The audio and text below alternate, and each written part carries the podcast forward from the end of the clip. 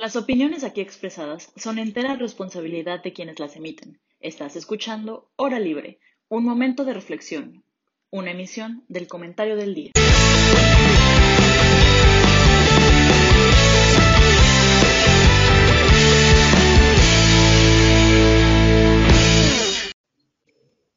Hola, bienvenidos a este programa de Hora Libre. Estamos muy emocionados por el tema de hoy porque, pues, ni bien a veces hablamos temas de gobierno o la vez pasada que estuvimos Mitch, Sergio y yo nos pusimos un poco más filosóficos, pero en temas de economía con datos duros, pues no hay tantos programas, ¿no? Entonces, este es especial por eso.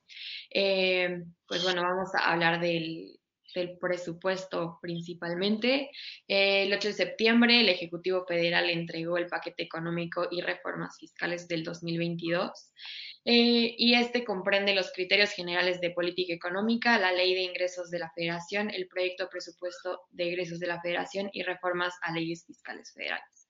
Y pues bueno, a mí me gustaría eh, que toda nuestra conversación vaya eh, pues en tres puntos. El primero es que si es suficiente para la reactivación que necesitamos en este año, a quién se dirige el gasto principalmente. Y el tercer punto sería quiénes son como los que han sido más afectados y quienes se han beneficiado en este nuevo presupuesto y si consideramos que han sido aciertos o desaciertos pues las decisiones que se están tomando con este presupuesto. Tú Jaime, ¿cómo, cómo lo ves así de entrada? Eh, pues hola a todos, ¿cómo están? Este, pues me agarras, me, me, agarras un poco de bajada, pensé que nos íbamos a saludar primero y todo así. Bueno, hola, ¿cómo estás? O sea, no pasa nada, no pasa nada. Pero, pues a ver, e, e, el tema con el presupuesto es que el presupuesto es nunca jamás en la historia del país y de ningún país va a existir un presupuesto que podamos decir satisface a todos. Entonces, siempre que vayas a hablar del tema del presupuesto, sacas con que alguien esté inconforme. Siempre, por definición, casi casi por principio. Porque los recursos son escasos y las necesidades de México y de todos los países son ilimitadas. A ver, creo que, y, creo que es muy importante tener esto en claro. Creo que en México la presupuestación es uno de los problemas más importantes que tenemos, porque tenemos muchísimo dinero. Siempre se habla de que México es una de las economías más grandes del mundo, que tenemos muchísimo dinero, que tenemos muchísimos recursos, pero que aún así no salimos adelante. Y una de las razones por las que no salimos adelante es porque no lo sabemos administrar. Todo esto para decir que no me parece que el presupuesto de 2022 sea la excepción. No creo que esté bien hecho, no creo que esté bien designado. Este los recursos parecen, en primera instancia, cuando empiezas a, a, echarle un ojo a todas estas cosas, el presupuesto parecería estar dirigido, como siempre dice López Obrador, a los más pobres, ¿no? Con transferencias, con su programa de becas, con su programa de esto, su programa del otro. Pero la mayoría de los programas recibieron recortes, no es como que se van a quedar con la misma cantidad que el año pasado. Eh, el, el acierto, me parece, en este sentido de este presupuesto, es que va a aumentar un poco el gasto en salud, que, bueno, ya era, era imposible no hacerlo, pero, pero o sea, para, para atender a la pandemia, el presupuesto por lo menos está enfocando en eso, pero para la reactivación económica no, no creo que este presupuesto sea suficiente. No es un presupuesto que esté diseñado de manera inteligente para generar más recursos y más ingresos. No es un presupuesto que digas, esto lo puedo utilizar para que al país le vaya mejor en años futuros. Es un presupuesto para aventar dinero a cosas que no te van a redituar, que no te van a regresar y de entrada me quedo con eso, ahorita lo hablamos más a profundidad. Tú, Mitch, ¿cómo lo ves? Bueno, hola a todos, yo también, ¿cómo están? este, yo la verdad coincido con Jaime, pero para ser completamente honesta no me sorprende. O sea, yo creo que en los tres presupuestos que ha tenido que planear este gobierno, o sea, en todos hemos visto un presupuesto muy idealista, ¿no? Y entonces yo no, no siento que esté tanto el problema en, en ¿cómo, ¿cómo, explicarlo exactamente? Evidentemente hay muchas cosas en las que no estoy de acuerdo y más adelante lo mencionaré, pero no es el monto del presupuesto lo que está mal. O sea, yo creo que vemos el presupuesto, ¿no? Y aparte, aumentó muchísimo, ¿qué fue? ¿Un 8.5? Sí, algo así. Aumentó en 8.5 y entonces es muchísimo y es de los, los más grandes ah, gracias, que, hemos, que hemos tenido en, en, en, muchos años, el aumento, bla, bla, bla, ¿no? O sea, y, vemos el monto y son 7 mil millones de pesos, vaya, por decir un número, algo así, y, y decimos, bueno, quizás no esté tan mal, ¿no? O sea, insisto, creo que, que, se han apoyado mucho de esta narrativa de aumentó en muchísimo por ciento y jamás habíamos visto un aumento tan radical y, en muchos años, bla, bla, bla. Pero lo cierto es que ya que, que te metes a verlo a detalle, dices, esto no va a jalar. Y, y esto no va a funcionar porque, vaya, es algo común que los presupuestos hasta cierto punto respondan a los intereses y a la agenda del presidente, ¿no? Es algo, pues, vaya, tiene un poco de sentido si partimos del supuesto de que el presupuesto lo hace el presidente y que no hemos tenido así presidentes que digan así exactamente, yo voy a hacer lo que verdaderamente creo en números, que es lo mejor. Obviamente no, naturalmente siempre se ve influenciado en lo que ellos creen, en la agenda que tienen, en lo que prometieron en campaña, en mantener coherencia en sus discursos, etcétera, etcétera. Ahora, es, es un presupuesto alto, pero yo creo que el problema está en cómo está dividido, vaya, en cómo se distribuye ese presupuesto, pero más importante, en que se le está poniendo mucha atención al presupuesto y estamos dejando como la capacidad de recaudación un poquito para allá, ¿no? Y entonces, no, y vamos a gastar, y bueno, es, estamos diciendo que vamos a gastar dinero que creemos que vamos a tener, porque no tenemos garantía alguna de que vayamos a tener, y una vez más, insisto, creo que algo que, que, ha pasado es que es muy idealista. Y entonces Perdón, no, no, solo, no solo no tenemos garantía de que no lo vamos a tener. Justo estaba leyendo ayer en la noche que la mayoría de los expertos económicos en, economía consideran que es muy improbable que el crecimiento económico de 2022 sea suficiente para financiar el presupuesto como lo planteó la Secretaría de Hacienda. Entonces, más bien es al revés. Tenemos casi casi garantía de que no lo vamos a tener como lo hemos tenido todos los años. O sea, lo cierto, eh, y eso es a lo que voy con que no me sorprende que sea un presupuesto bastante idealista. Obviamente, en este caso, no les quedaba de otra, ¿no? El presidente tuvo que sacar un presupuesto súper inflado porque tiene que quedar como que verdaderamente quiere apoyar el país y vamos a salir adelante. Y es, vaya, la cifra también representa es, una forma de mandar un mensaje de tranquilidad y esperanza para la gente. Es un discurso completamente distinto, pero sigue siendo parte de su discurso de sí, y estamos avanzando, sí, y estamos bien, vaya. No puedes salir en la mañanera a decir, ya nos recuperamos económicamente y que tu presupuesto tenga una caída del 20 mil por ciento, ¿sí me explico? O sea, es, es parte de la coherencia, es parte de un discurso que busca tranquilizar a la gente, más que tranquilizar, yo diría, mantenerla en el estatus de van a seguir votando por Morena para siempre. Entonces, a grande, o sea, inicialmente yo diría eso, creo que el presupuesto, pues en cantidad no suena mal y nos lo dicen, insisto, podría pintar bien, pero creo que ya que nos metemos en la agenda detrás del presupuesto, pues definitivamente no serían mis prioridades si yo hubiera estado en la silla. Y y creo que, que, una vez más tenemos esta preocupación que dice Jaime de que es completamente irreal, o sea, ¿de dónde lo vamos a sacar? Eh, eh, estoy en desacuerdo contigo, de cierta forma. Pero, es que estoy un poco en desacuerdo con Mitch. ¿Por qué? Bueno, di, di, di, después digo lo que... O sea, a ver, en dos cosas. Primero, si tú estuvieras en la silla presidencial, no necesitaríamos este presupuesto y necesitaríamos un presupuesto totalmente diferente. Pero bueno, eso de saque. Segundo punto, este, entiendo lo que dices acerca de tranquilizar a las masas y todo eso, pero justo es que hemos hablado mucho en hora libre acerca de la legitimidad que tiene o no el presidente, ¿no? De este hecho de que ganó con una mayoría muy importante y todo eso. Justo para este tipo de cosas es cuando tienes que usar esa legitimidad. O sea, si el presidente sale a decir, vamos bien, pero vamos a hacer un presupuesto austero y en lugar de que crezca se va a quedar igual o lo vamos a recortar un poquito, justo en este tipo de cosas la gente no le haría, no, se enojaría, ya sabes, porque el presidente ha salido a decir peores cosas y no se enojan con él. Y, más allá, más allá, cuando, cuando cualquier, es más, no expertos, cuando cualquier persona que sepa sumar y restar, le dices la frase, no vamos a subir los impuestos, no vamos a contratar deuda, es decir, no vamos a jalar más dinero, pero vamos a gastar más dinero, algo no cuadra algo no cuadra. Manda señales muy confusos, muy problemáticos, muy preocupantes, que creo que sí le llegan a una parte importante de la población y que justo aprovechándose de la legitimidad que López Obrador sí tiene, porque nos guste o no, tiene legitimidad democrática con el pueblo bueno que votó por él, él sí podría salir a decir, ¿qué creen, banda? Vamos a hacer un presupuesto austero porque estamos bien y estamos creciendo y por eso la austeridad republicana. Es, que no estoy de acuerdo porque yo creo que ya chocó, o sea, a ver, en algún programa ya lo habíamos dicho, estoy casi segura, quizás fue hace un año. El gobierno está para gastar. ¿okay? Esa es su función. Literalmente, un administrador, a ver, a toda la gente que está escuchando, ¿no? A ver, ¿para qué es un administrador de tu casa, un administrador de tu empresa, un administrador de donde sea? Tiene que gastar. O sea, literalmente su función es administrar, bueno, en este caso, las funciones de gobierno y el gasto del gobierno. O sea, un, un gobierno que no gasta es un gobierno que no hace su trabajo, básicamente. Ahora, yo siento que tenemos esta connotación muy negativa del gasto, ¿no? Y entonces el gasto es lo que nos quita.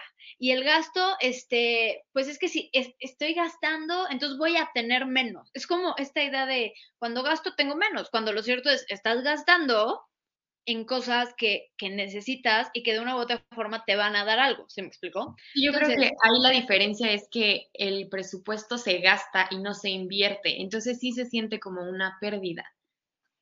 Sí, o sea, es que es el punto. ¿Realmente te regresa? ¿Realmente te devuelve gastar el presupuesto como lo está gastando Lopito Sobrador? No, por supuesto que no, pero a lo que voy es, ok, el gobierno está para gastar, ¿no? Entonces, está para gastar y esa es su función y efectivamente, como dicen, quizás el, el término correcto sería para invertir, no sé, la inversión en educación, no propiamente el gasto, aunque sí hay gastos que, pues que son eso, ¿no? O sea, que si lo definiéramos muy, muy puntualmente serían eso y ya. Pero, digo, tenemos esta parte negativa, pero ya llegó un punto donde su austeridad literalmente le está poniendo el pie. O sea, no puedes tener tantos muertos de COVID y salir a decir, ¿saben qué? Vamos a tener un presupuesto austero. Vamos a tener, porque la gente ya se dio cuenta, o sea, ya se dio cuenta que esa falta de gasto está repercutiendo de manera directa en sus vidas, en sus casas, en cuánta comida tienen en la mesa, en la salud de sus familiares, o sea, porque el gobierno no está para ahorrar, o sea, si algo podemos coincidir es que el gobierno no debe de ahorrar. Yo en un inicio decía, bueno, es lo que tú decías, Jaime, México tiene mucho dinero, porque lo cierto es que lo tiene, y después vemos estas cantidades magnas así de, de que Duarte se robó, y dices, híjoles, cuántas cosas pudo, o sea, pudimos haber hecho con ese dinero. México tiene mucho dinero y por eso yo creo que inicialmente el discurso del presidente de vamos a ahorrar y vamos a tener más porque ya no va a haber corrupción, no era completamente desconectada. O sea, el dinero no robado y bien utilizado nos va a dar para más. O sea, es, es una lógica muy básica. Sin embargo, ya, ya no puede. O sea, la austeridad le puso el pie, no puede salir a decir, ¿saben qué? Porque además, insisto, o sea, la gente, estamos en una crisis económica, lo tenemos que llamar como es, es una crisis económica como consecuencia de la pandemia, de lo que tú quieras. O sea, ya que salgas a decir, es que, ¿saben qué? Vamos a, a tener poquito gasto, ya no te lo van a creer. Porque es dinero del pueblo para el pueblo. Y si tú lo estás ahorrando y vas a tener austeridad, entonces, ¿quién se está quedando el ahorro? Eso es lo que yo creo. O sea, justo, justo. Bueno, a- a- va- Isa iba a decir algo hace rato. No, lo que yo iba a decir eh, iba en el mismo sentido, ¿no? De que pierde esta coherencia entre su gobierno austero y un- el presupuesto más grande en la historia de México, pero yo veo esto como un acierto. A- a- ahí va mi comentario. Entonces no, no estoy en desacuerdo con lo que dijo Mitch. Jaime, ¿qué, qué- Pero tú, Jaime, te veo así con los ojos, no solo la cara, pero los ojos de... Perdón, perdón, tiene el micrófono apagado. Este, o sea, es que a ver, esa idea de, tene- tenemos que, a ver, va- lo, lo voy a plantear así. ¿Se acuerdan de que el año pasado o hace dos, no me acuerdo, habíamos tenido subejercicio y que el orate de Palacio Nacional lo había pintado como que habíamos ahorrado dinero y estaba todo perfecto? Nos decía el profesor Eduardo, Eduardo López Lalito que que cuando tienes las calles pavimentadas perfecto, cuando tienes a toda tu población en un estado extraordinario y cuando así, cuando, cuando, cuando podemos pintar de dorado todos los edificios porque al Chile nos sobra dinero, eso es ahorro, eso es ahorro, porque si no gastaste dinero que no necesitabas, efectivamente ahorraste. En ese sentido estoy de acuerdo contigo, Mitch, que el gobierno tiene que gastar. Si el gobierno no está gastando es que no está haciendo nada y pues, ¿para qué? De- En en ese sentido es muy cierto. O sea, en México claramente cuando tenemos eh, subejercicio es que no se utilizó bien el presupuesto. No es que estemos ahorrando, no te estás ahorrando nada, estás ahorrando cuando ya no tienes en qué gastar. Cuando tienes gente que no tiene acceso a agua o acceso a electricidad, la estás regando, eso es lo que estás haciendo. Ahora, dicho eso, dicho eso, y sí creo que es muy importante tenerlo en claro, una cosa es que tengamos que ejercer gasto para mejorar las necesidades y las vidas de los ciudadanos, otra cosa diferente es que al momento de ejercerlo, la obligación esté en el ejercicio y no en el resultado. Y creo que eso es un problema que nos pasa mucho en México. Creemos que por, que por perdón, creemos que, por dedicarle 100 eh, millones de pesos a cierto programa social, estamos fortaleciendo ese programa social.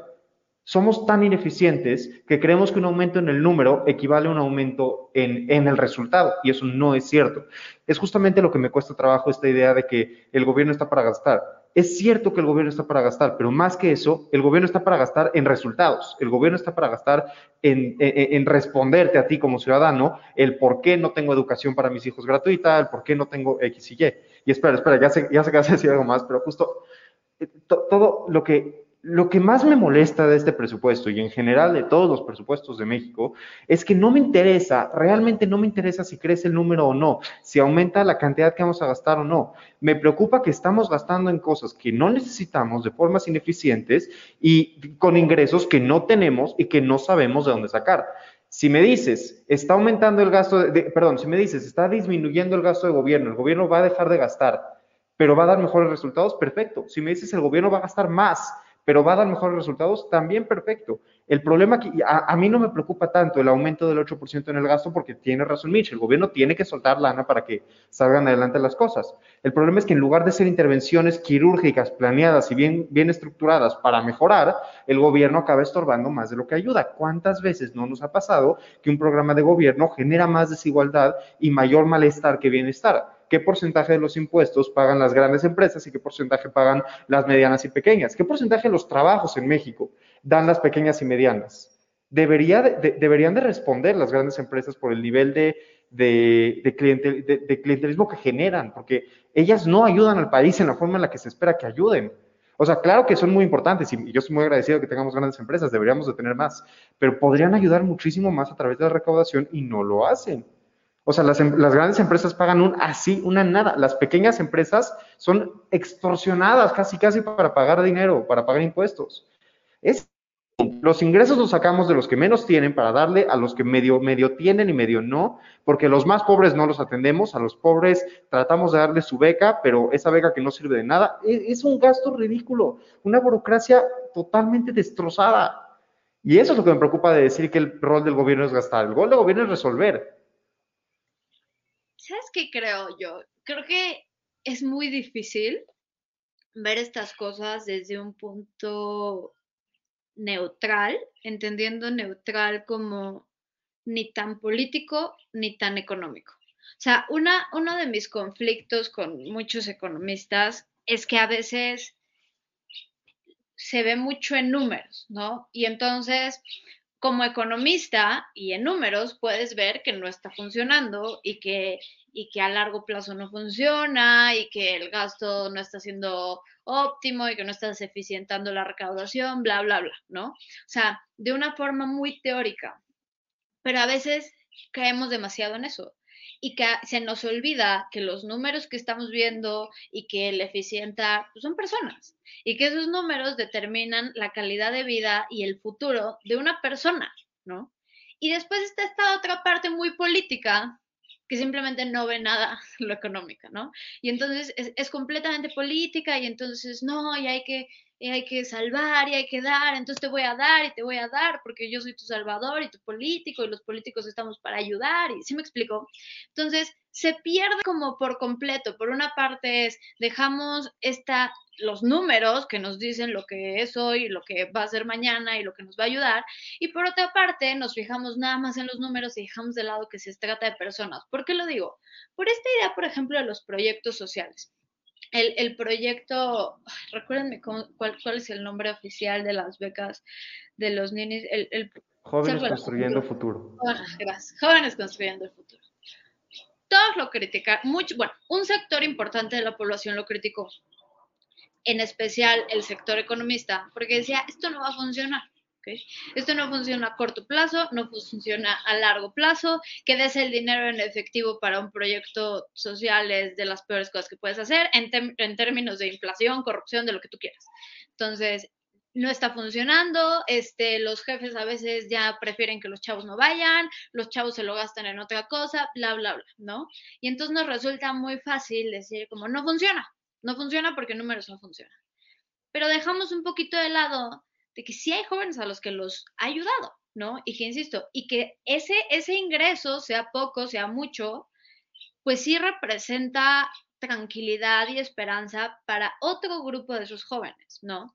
Entonces, a lo que voy con esto es que se vuelve muy delicado, porque no podemos ser tampoco tan teóricos cuando hay tantas cosas en juego de las personas. O sea, siento que es muy difícil que, hablemos de, de, esta idea de darle dinero a las mamás en efectivo y que digamos, eso es una tontería.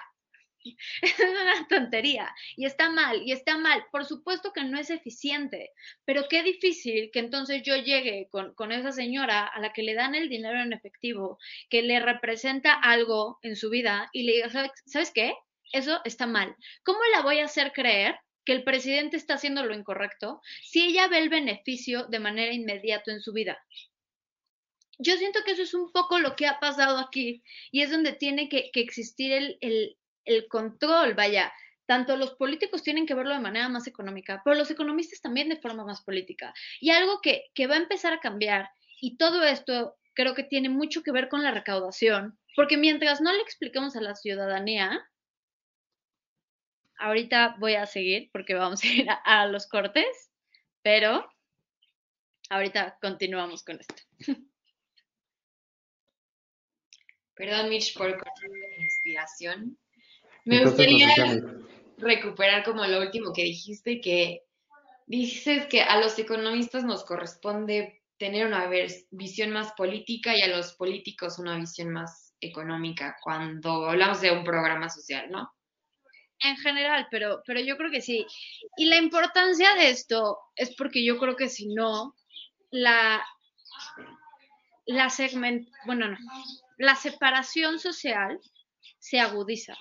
¿no? Porque entonces, por una parte, tenemos como eh, la, la, teoría diciendo Andrés Manuel hace todo mal, y por otra parte tenemos como la política diciendo, no, Andrés Manuel hace todo bien. Insisto, no, no todos los políticos ni nada, no, o sea, pero, o sea, quiero que nos quedemos con esta idea así como de política de hacer por los demás, ¿ok? Y de economía de números para que, para generalizarlo, yo sé que no es así, pero vamos a generalizarlo en este caso.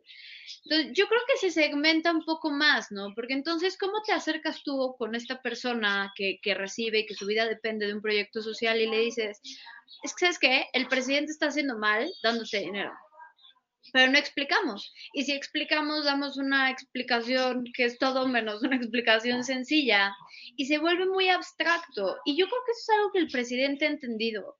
Y por eso a veces tiene este discurso tan sencillo y por eso sabe cuándo hablar de austeridad y cuándo no. Ahorita ya no le sirve hablar de austeridad. ¿Por qué? Porque ya hay un sector muy grande de la población que recibe dinero en efectivo. Entonces, si yo te digo, voy a gastar más, ¿qué va a ser lo primero que tú vas a pensar? Vas a gastar más en mí y me vas a dar más a mí.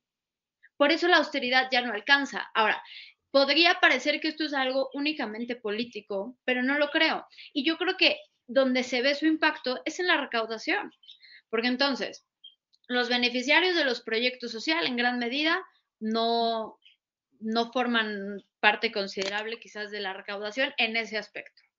Y después tenemos a las grandes empresas malas y terribles y horribles que no forman parte de la recaudación. Y las medianas, como dice Jaime, que son las más afectadas. Yo no lo creo así. Yo creo que va a ser muy difícil fomentar la recaudación cuando tienes esta idea de números buenos y números malos. Del gasto es bueno, el gasto es malo. Y podríamos decir muchas cosas de, de las empresas grandes, pero la verdad es que lo cierto es que, el SAT específicamente no se ha reconocido durante un largo tiempo el ser de las instituciones más honestas y, y si me explico, o sea, es, es se vuelve muy abstracto.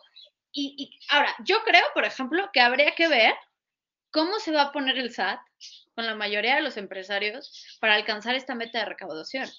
Legal o no legal, la verdad, porque la, así son las cosas.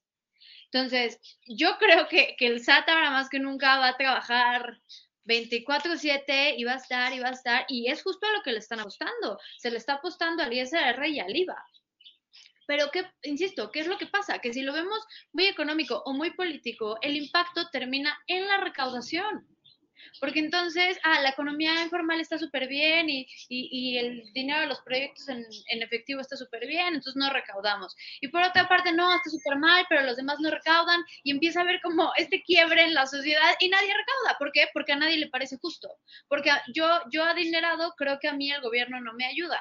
Y yo no adinerado digo, a mí el gobierno ya me ayuda, con eso tengo, no tengo que pagar más y, y los otros están mal y que paguen todo. ¿Sí me explico? Jaime creo que tiene un comentario muy, muy fuerte. Este, pero a ver, yo a lo que me, se me viene ahorita a la mente, volviendo al cómo surgió el debate la vez pasada de nuestra clase de Hombre y Mundo, es que estuvimos hablando de la Revolución Francesa y cómo realmente todo inicia como con, con, esta polarización entre las clases altas y la clase baja, y la clase baja o el tercer estado, quien es quien, quien financia a todo el, el país, ¿no? Y me parece impresionante que ya pasaron no sé cuántos siglos y el debate siga siendo el mismo, ¿no? Sigan siendo las pequeñas empresas, sigan siendo eh, la clase media quien sostiene a, a, toda la estructura de nuestra economía. Pero Jaime quiere refutar toda tu tesis. No, no, no, o sea, no, quiero refutar toda su tesis. Nada más quiero que imaginemos un, a ver, entiendo perfectamente bien lo que dice Mitch. La señora que recibe dinero en efectivo y que con ese dinero en efectivo saca adelante a su familia porque no tiene de otra y no tiene una oportunidad más, cuando llegues y le digas, doña, ¿qué cree? Ya no le vamos a dar su transferencia en efectivo porque nos dimos cuenta de que no es una forma eficiente de asignar nuestros recursos, te va a querer disparar en la cara, que de hecho es lo que suele pasar cuando cambias programas eh, más generales. Por ejemplo, cuando cierras Luz y Fuerza, Felipe Calderón, cuando te metes con los sindicatos de la educación, Enrique Peña Nieto, si alguien tratara de cerrar Pemex, este, puede que sea una medida económica extraordinaria, lo primero que pasaría es que colapse el país, porque Pemex es la empresa que más empleos da a nivel nacional, entonces si hoy, si anuncias sin tener un plan alternativo así de la noche a la mañana, oigan, ¿qué creen? Cerraremos Pemex, yay, se cae el país. Y todos saben que yo soy un fiel creyente de que Pemex es una empresa terrible y de que le ha hecho mucho daño al país, pero la realidad es esa. Si cierras Pemex sin tener un plan alternativo, se te en el país encima, lo repito, pero ahí va, ahí va, y es justo mi punto. Eso no quita que Pemex sea ineficiente. Eso no quita que Luz y Fuerza no era, no era correcto que, que, continuara funcionando. Eso no quita que los sindicatos de trabajadores de la educación son un cáncer en esta nación. Y ahí va, entiendo perfectamente bien lo que me dices, Mitch. Hay una, hay una rama política del presupuesto que tenemos que tener totalmente presente y totalmente en claro. No, de ninguna manera me atrevería a decir que llegáramos con la señora y le digamos, ya le vamos a dejar de dar dinero, eh, diviértase. Pero si llegas con la señora y le dices, mire, Vamos a empezar a usar el presupuesto para asegurar la educación de su hijo al 100%. Todas las escuelas van a tener maestros todo el tiempo, van a ser maestros de calidad, va a tener su hijo desayuno todos los días en la escuela y si se puede en algunos estados, va a tener también comida a la hora de salir de la escuela. Va a haber guarderías para que sus hijos menores puedan estar en la guardería durante su horario laboral y usted se puede ir a trabajar. Va a haber oportunidades de trabajo porque vamos a ver, va, va a haber inversión para construir carreteras y para construir vías y para construir desarrollo en su lugar, para que no tenga que usted mudarse a Guadalajara, Nuevo León o la Ciudad de México, donde sí hay inversión. No, donde usted está, vamos a llevar la inversión y vamos a llevar camiones a que se pongan a construir y trabajar para conectar al país, por decir algo. Cuando planeas un presupuesto, y cuando te sientas a ver los números duros, como economista puro y duro, y dices, ok, a ver, ¿qué es lo eficiente? ¿Qué es lo que queremos? ¿Cuál es el objetivo? Y lo empiezas a analizar, entonces tiene mucho más sentido. El presupuesto tiene una parte política, no lo voy a negar para nada, pero el presupuesto es un ejercicio económico y eso no se nos puede olvidar. El presupuesto es un ejercicio económico porque la economía es la ciencia, damas y caballeros. La definición de la economía es la ciencia que se encarga de utilizar recursos escasos para atender necesidades ilimitadas. Es la definición de hacer un presupuesto, agarrar los recursos escasos que tiene el gobierno porque solo tenemos cierta cantidad de dinero y utilizarla para resolver los problemas ilimitados porque tenemos muchísimos y tienes que decidir qué problemas están arriba, abajo y hasta el final. Si para ti, López Obrador, tu principal problema en el país es que no tenemos un tren en el sur de la, del país que conecte toda la península de Yucatán, eso está hasta arriba y es el mayor problema, le asignas muchos recursos. Si el hecho de que no haya educación financiera en el país para poder conseguir un microcrédito y poner una empresa no te parece un problema, no le vas a asignar presupuesto a los microcréditos. No, no sé, mi mano está al revés en la pantalla, no importa, pero es que la pongo aquí, quiero que aparezca acá, pero bueno. Este, todo mi punto es, Sí, el presupuesto tiene una parte social, pero la parte social está en determinar cuáles son los problemas que quiero seleccionar, eh, que, quiero resolver. La parte política social está en plantear una serie de propuestas que son por las que votas en campaña. Tú no votas por un presupuesto, tú votas por una serie de políticas. Tú votas por la persona que te convenza de que esos son los problemas a resolver. El presupuesto es una herramienta, la herramienta principal de política pública para resolver esos problemas. Pero es solamente eso. Lo que tú estás planteando al decir que ya no le demos el efectivo, que sí se lo demos, esto, el otro, está en la decisión de políticas públicas. Eso es un paso antes. Si ya decidiste estas políticas y estas políticas ya creemos que son las correctas, el presupuesto solamente responde cómo le vamos a hacer para llevarlas a cabo. Yo estoy de acuerdo contigo. En esta parte también está fallando el gobierno, porque en esta parte lo que están haciendo es concentrarse en, ese sentido político en el que López Obrador es muy bueno y están ignorando si es eficiente o no, si es el problema correcto o no. Y, y puede ser que López Obrador lo haga muy bien. Es más, incluso te diría que es el mejor que lo ha hecho en los últimos años. Pero resolver estos problemas es algo que ni siquiera saben hacer. O sea, ni siquiera los propios problemas que ellos consideran como relevantes los han sabido resolver. Y esa es la parte donde tenemos que entender al presupuesto como un tema económico. Siempre, eh, en el año y medio que llevamos de programa, tú eres la que siempre aboga por una visión más política y social. En este, y, y, 99% de los casos estoy de acuerdo, de acuerdo contigo, necesitamos visiones sociales en las cosas. En el presupuesto no. El presupuesto es un ejercicio económico. En la decisión de políticas necesitamos lo social. Aquí no, aquí necesitamos los números. Necesitamos a Isabel Leyarte, la mejor economista del planeta Tierra, para que resuelva, para que matematice, para que nos haga una optimización, oferta y demanda, numeritos. De eso se trata. Me van a reprobar como la economista por accidente que soy, pero, pero es que no estoy de acuerdo. Y te voy a decir por qué no estoy de acuerdo todo lo, lo, inicial que dijiste de, y entonces vamos a llegar con la señora y le vamos a decir, este, no le vamos a dar en efectivo, pero sus hijos van a ir a la escuela. Bueno, ya todos sabemos lo que dijo. Yo creo que ese es exactamente el punto neutral en entender que el presupuesto es económico y político al mismo tiempo.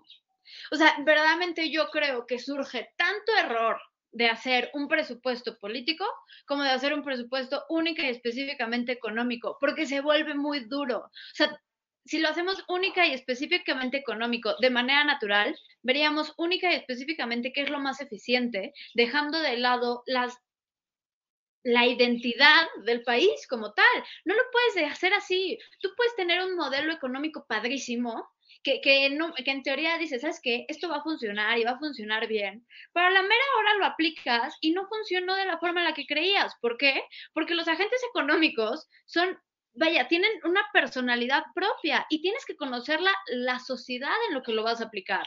O sea, literalmente si pusiéramos el mismo, el mismo modelo aquí y en Estados Unidos, no tendría el mismo impacto. Y por eso yo creo que, que se trata de un punto neutral. Vaya, evidentemente el presupuesto se tiene que hacer con conocimiento económico, no, no me malinterpreten, o sea, a la hora de hacerlo tienes que diseñarlo más eficiente, pero no lo puedes... Perdón, quien, quien esté en desacuerdo con eso que acaba de decir Mitch, por favor que nos avise, entre los tres nos vamos a agarrar a golpes.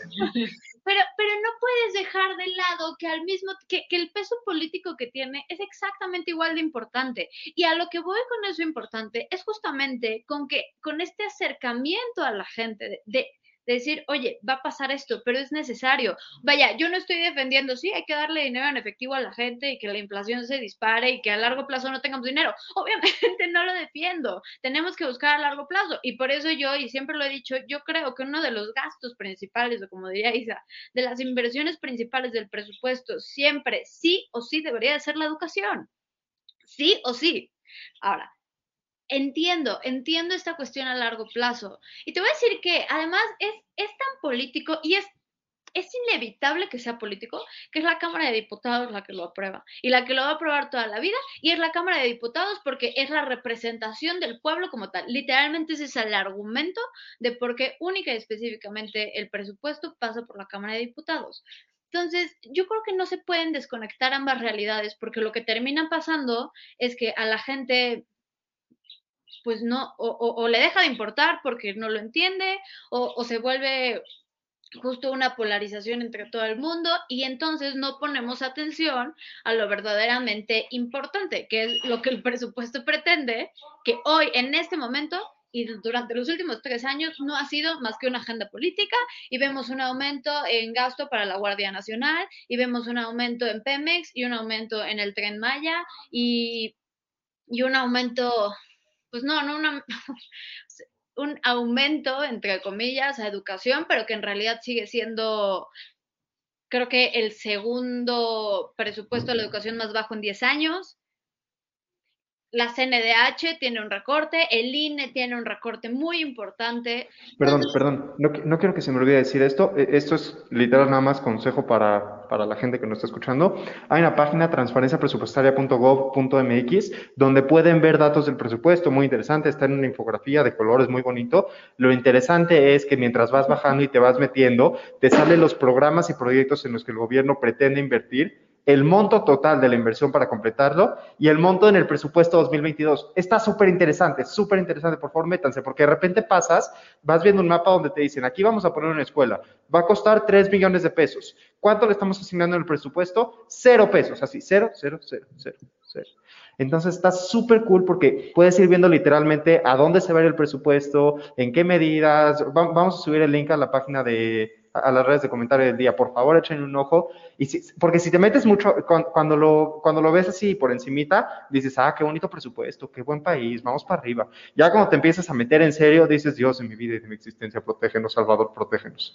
Pero a ver, aquí, aquí a mis dos mejores economistas que yo. los voy a poner en la siguiente situación, ¿no? Concluimos que el presupuesto tiene que ser económico, que no puede dejar de lado una realidad social importante, que no puedes aplicar los modelos así como si fueran aplicables para cualquier persona, etcétera, etcétera. También coincidimos en que este presupuesto es nada distinto a una agenda política y que está hecho con esos mismos fines. Pero a ver, supongamos que hay cambio de presidente mañana. ¿No?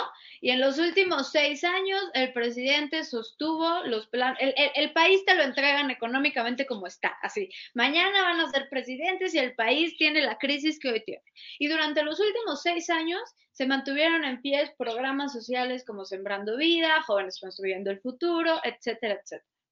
Tú sabes que lo mejor es que los vas a tener que cortar para reasignar el gasto y que sea más eficiente a largo plazo. ¿Qué les dirías a las personas?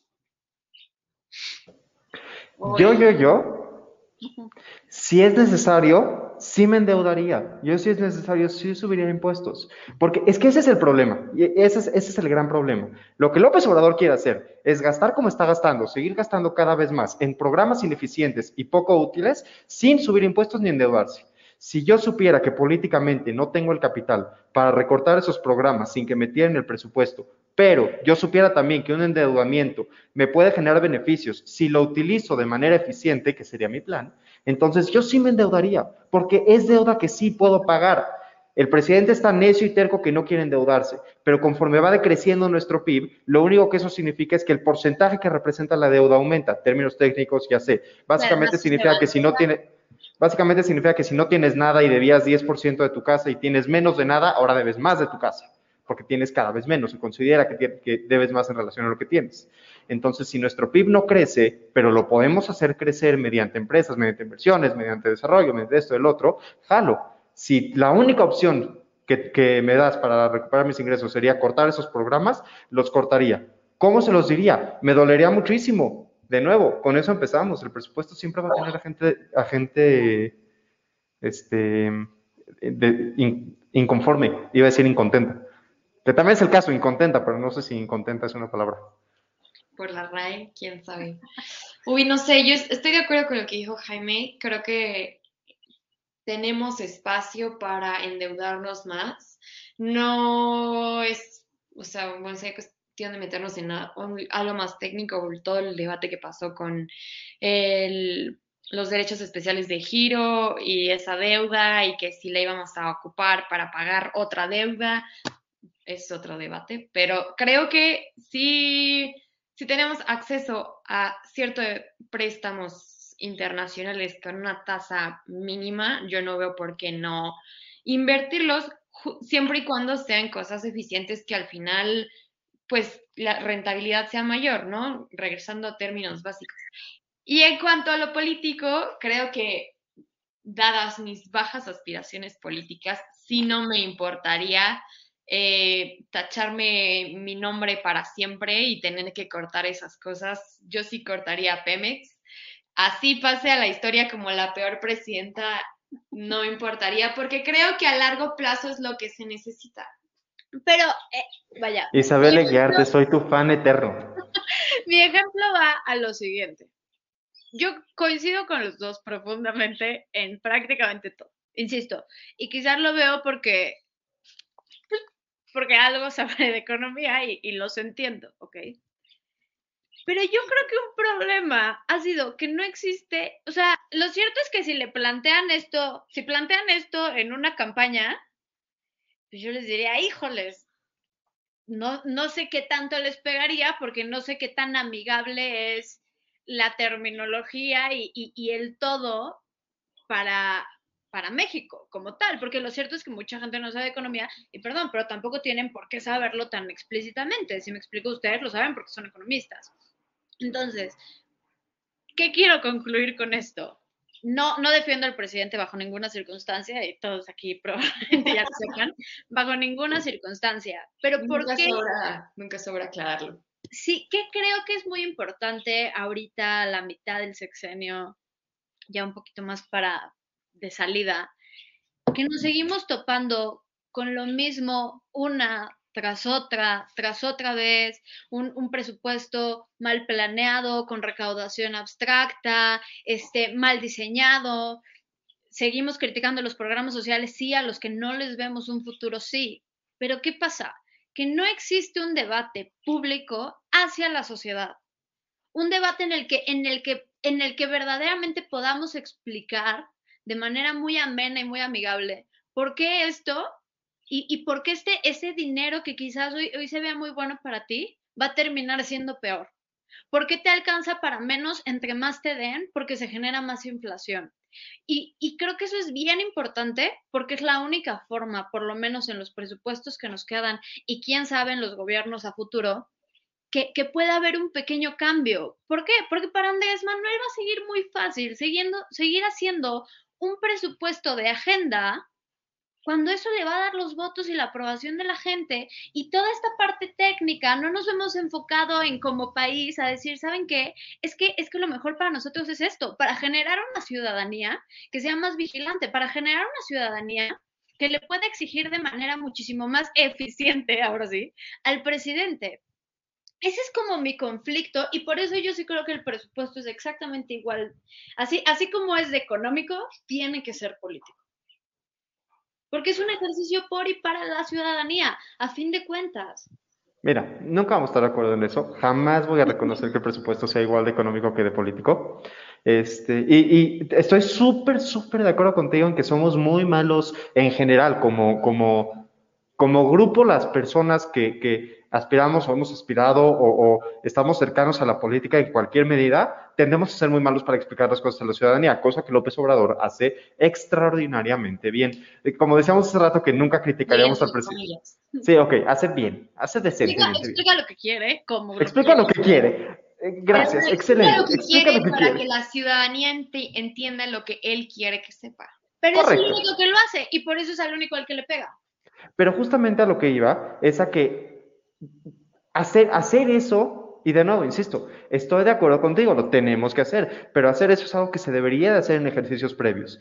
Eh, he usado el ejemplo muchas veces en este, en este programa, no estoy intentando postularme a la presidencia, pero si yo fuera candidato a la presidencia, no, me, no saldría en mis mítines y en mis discursos hablar de los factores técnicos que hacen un buen presupuesto, un mal presupuesto. Le explicaría a la ciudadanía por qué esas cosas les benefician a ellos. Puedo decir aquí abiertamente por qué creo que un programa de guarderías, que creo que es una de las políticas más exitosas que se han visto a nivel internacional, no solo en México, puedo decir perfectamente bien explicar con toda claridad y en términos súper sencillos por qué un programa de guarderías puede ser muy bueno. Igual que cualquiera de ustedes dos podría, porque es algo sumamente sencillo, suma, suma, sumamente sencillo. Hay cosas que sí son fáciles de explicar.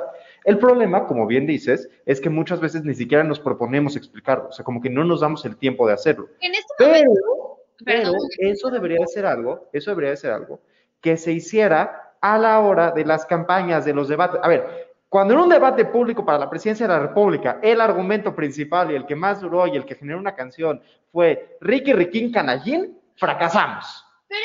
Y cuando el segundo argumento fue le voy a cortar la mano a los que no, a los que roben, súper fracasamos. pero es que no podemos Ahí se explica decir- esto. ahí No podemos esto. decir, no pasó en campaña, pues ya, que no pase. No, Pasa para eso está. No lo para eso está, para eso está el debate en el Congreso. Para eso está el debate en el Congreso. Pero tienes a tus señores que se despiertan todos los días, van al Congreso, se visten de colores diferentes y salen a decir, nosotros somos la oposición, que estamos. Ya cállate, güey, di algo, haz algo, responde, trabaja por el país. Pero no. Es que eso te iba a decir, en este momento, ¿a quién le corresponde acercarse a la gente? No nada más como, pues como, como sus mayores aliados en este momento, sino para hacer un contrapeso real, es a la oposición. Pero pues la oposición, pues ahí está, ¿no? La oposición Usted. no está, en no está escuchando hora libre. La oposición creo que su prioridad ahorita es sobrevivir más que otra cosa. Debería de ser escuchar hora libre. Pues podría ser. No, te digo, Bueno, pues ya casi se nos está acabando el tiempo y antes de pasar a Y voces universitarias. antes de pasar a las conclusiones, me hubiera gustado que to- tocáramos como cada una de las secretarías, si, o sea, su mm, reducción o aumento de presupuesto, pero dado la falta de tiempo, solo quisiera saber la opinión de Jaime sobre el menos 47% de presupuesto de la Secretaría de Economía. Pues, a ver, es delicado porque mi salario depende de la Secretaría de Economía, así que no está tan fácil como decir que, pero, pues, la realidad es que creo que la Secretaría de Economía va a jugar un rol importante en la recuperación económica. Creo que no lo ha jugado como lo podría estar jugando. Este, me parece que la Secretaría de Economía se está enfocando ahorita en cosas que, son como muy del diario, o sea, muy como de, como si no hubiera una recuperación económica que atender, y creo que eso es un problema. En ese sentido, me gustaría ver más presupuesto en la Secretaría de Economía, a mí que trabajo ahí, pero como no, co- como, como no sé qué tanto se vaya a aprovechar, entiendo esa reducción. Mi problema es que se vaya a cosas como la Secretaría de Turismo, porque la Secretaría de Turismo no solamente no juega un papel en la recuperación económica, sino que lo está utilizando para cosas como la construcción del tren Maya, donde la Secretaría de Economía también está involucrada. Entonces, si ya lo vas a usar de esa forma, o sea, si ya lo vas a utilizar un proyecto conjunto, si ya lo vas a utilizar un proyecto que en realidad es de la Secretaría de Comunicaciones y Transportes y de infraestructura, porque es un proyecto de infraestructura de transportes, a mí me gustaría verlo bien direccionado. El hecho de que se lo manden a la Secretaría de Turismo solo aparenta que no se toman con seriedad la formación de un presupuesto y la formación de las personas que realmente trabajan para el bienestar de toda la economía, porque en la Secretaría de Economía también se ven cosas de turismo. Entonces, en la Secretaría de Economía nos estamos apretando el cinturón para que los de la Secretaría de Turismo puedan tener un poquito más y se haga el mismo trabajo que se haría, solamente que nada más ellos. No sé, pero soy parcial en ese sentido, no me hagan caso. No, mi, mi opinión no es clara, mi opinión no es clara. Está bien. ¿Tú, Micha, Y no lo he pensado. que te haya llamado la atención que quieras comentar? para mí educación siempre, toda la vida. O sea, ya saben que, creo que deberían de... Ese es uno de los ejemplos de la importancia de la asignación del gasto y de las políticas públicas a largo plazo. Ah, vendieron, para mí, para mí, decir que hubo un aumento en la Secretaría de Educación no es más que vender humo, porque sigue siendo un presupuesto muy bajo, insisto, como decía hace rato, creo que en los últimos 10 años es el segundo presupuesto más bajo, cosa que me parece, pues bueno, yo creo que ya saben qué me parece, ¿no? Este, Diremos complicado. Sí, sí, yo creo que eso es lo que, lo que más me llama la atención, lo que menos me sorprende, desafortunadamente. Definitivamente algo que debería de tener al país muy indignado, eso acompañado del recorte de, del INE.